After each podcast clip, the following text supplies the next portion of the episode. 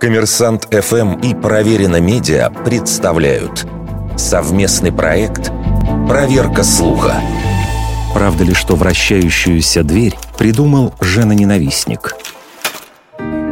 Сегодня в сети можно прочитать, что американский изобретатель Теофил Ван Каннелл в силу специфических черт характера ненавидел общепринятые правила хорошего тона.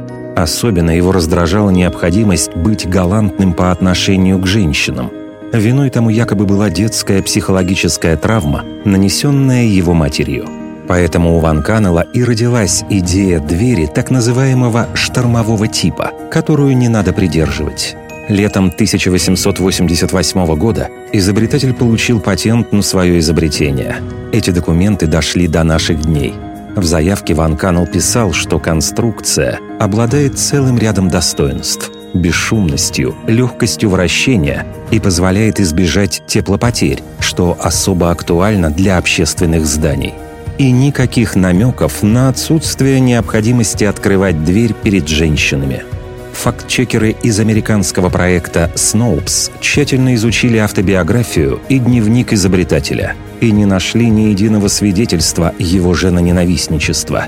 Зато обнаружили источник появления легенды.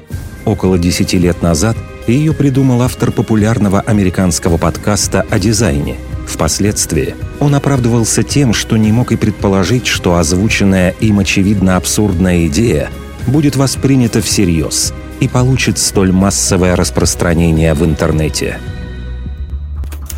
Вердикт. Это фейк.